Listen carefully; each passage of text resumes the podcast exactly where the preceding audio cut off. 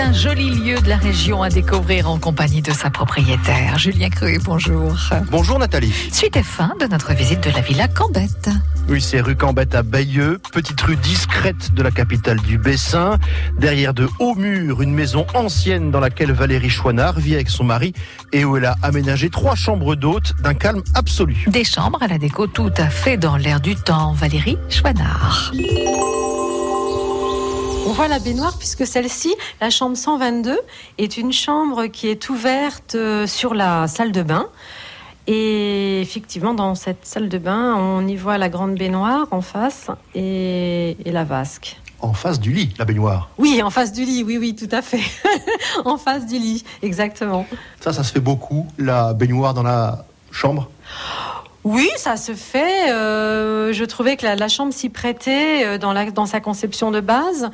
Et puis, euh, et puis c'est agréable. Je pense que ça donne beaucoup de luminosité en fait, puisque quand nous sommes dans la baignoire, nous pouvons regarder le jardin en face. Y a les cloches qui peuvent nous déranger une fois par heure, c'est ça, non?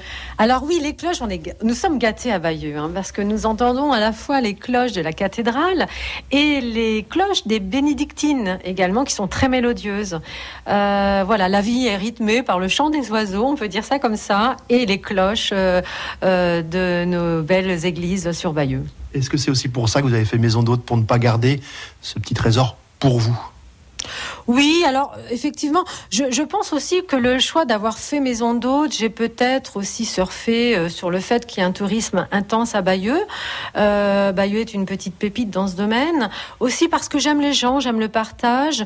Euh, donc je pense que tout ça allié a fait que naturellement mon choix de reconversion professionnelle s'est axé sur l'ouverture d'une maison d'hôte. On a une très belle clientèle à Bayeux puisque c'est une clientèle qui vient à la fois euh, pour la découverte de notre histoire, euh, liée bien sûr aux plages du débarquement et liée à nos trois euh, très beaux musées sur Bayeux et bien sûr aux autres musées qui sont aux alentours de Bayeux et aussi sur la Manche. On a des, des, des hôtes qui reviendront cette troisième année pendant l'été, auront la surprise de voir que la maison a encore changé et puis elle changera encore, je Et pense. qu'est-ce qui peut changer, par exemple, dans cette chambre? Tout ce qui est habillage de lit, par exemple, euh, je change les coussins, je change les, les dessus de lit, euh, les fauteuils aussi, les cadres. euh, donc ça évolue tranquillement dans les chambres. Vous avez un coin secret où vous entreposez tout cela?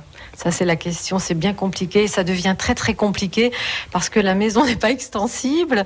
J'aime les objets, j'aime les meubles. Mais bon, à un moment donné, je suis obligée de revendre, de donner pour pouvoir mettre en place d'autres décorations. On rappelle, Julien, quand sont louées les trois chambres d'hôtes de la villa Cambette? Eh bien, ce sont des locations saisonnières, de Pâques à la Toussaint, et encore pas tous les jours de la semaine, puisque Valérie Chouinard s'accorde des pauses pour souffler et pour changer tel ou tel détail de décoration. Et à l'heure d'entamer une troisième saison d'ouverture, ça marche bien, avec une clientèle à plus de 80% anglo-saxonne. Voilà, c'est la villa Cambette. C'est aux 4 rue de la Cambette à Bayeux. Photo et tarifs sur FranceBleu.fr, rubrique Un petit coin de paradis. À suivre euh, dimanche à 10h, l'intégrale du reportage de cette semaine. France Bleu.